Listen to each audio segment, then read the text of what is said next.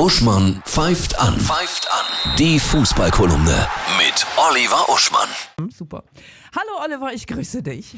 Hallo Annette. Der DFB-Pokal, es ist immer wieder ein Fest, Überraschungen pur. Ein sensationelles Wochenende. Leipzig schafft in Babelsberg ein Viertligist nur ein knappes 1 zu 0. Ja, 1860 München wirft Schalke raus. Der KSC wirft Bayer Leverkusen raus. Ja, die ja momentan neben Dortmund die Nummer 2 in Deutschland sind. Und dann erleben wir alle vor wenigen Tagen ein historisches Ereignis. Sitzen baff vorm Fernseher. Ja. Borussia Mönchengladbach zerlegt, demontiert, demütigt den FC Bayern. In einer Art und Weise, die mich an dieses 7 zu 1 der deutschen Nationalmannschaft gegen Brasilien Total. 2000, ja, 2014 erinnert hat. Ja. Und ich weiß nicht, wie es dir ging. Man hatte doch auch damals schon das Gefühl, da stimmt doch was nicht. Ja, richtig, genau so. Wie so kann doch. Brasilien sich so wehrlos ergeben?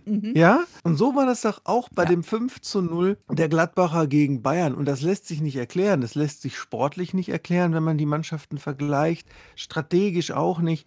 Psychologisch auch nicht, Annette. Und wenn man sich dann fragt, wie kann das passieren? Jetzt pass auf. Ja, deine Erklärung. Hm. Die Bayern haben wir ja nun mitbekommen letzte Woche ohne Ende haben fünf ungeimpfte Spieler. Und wie viel verlieren sie? Die hatten das 6 zu 0 auf dem Fuß. Die Gladbacher und die Bayern hatten das 1 zu 5 auf dem Fuß, aber es blieb bei fünf ungeimpften Spielern bei einem 0 zu 5. Mehr muss ich wohl nicht sagen. Krasse Theorie, ja.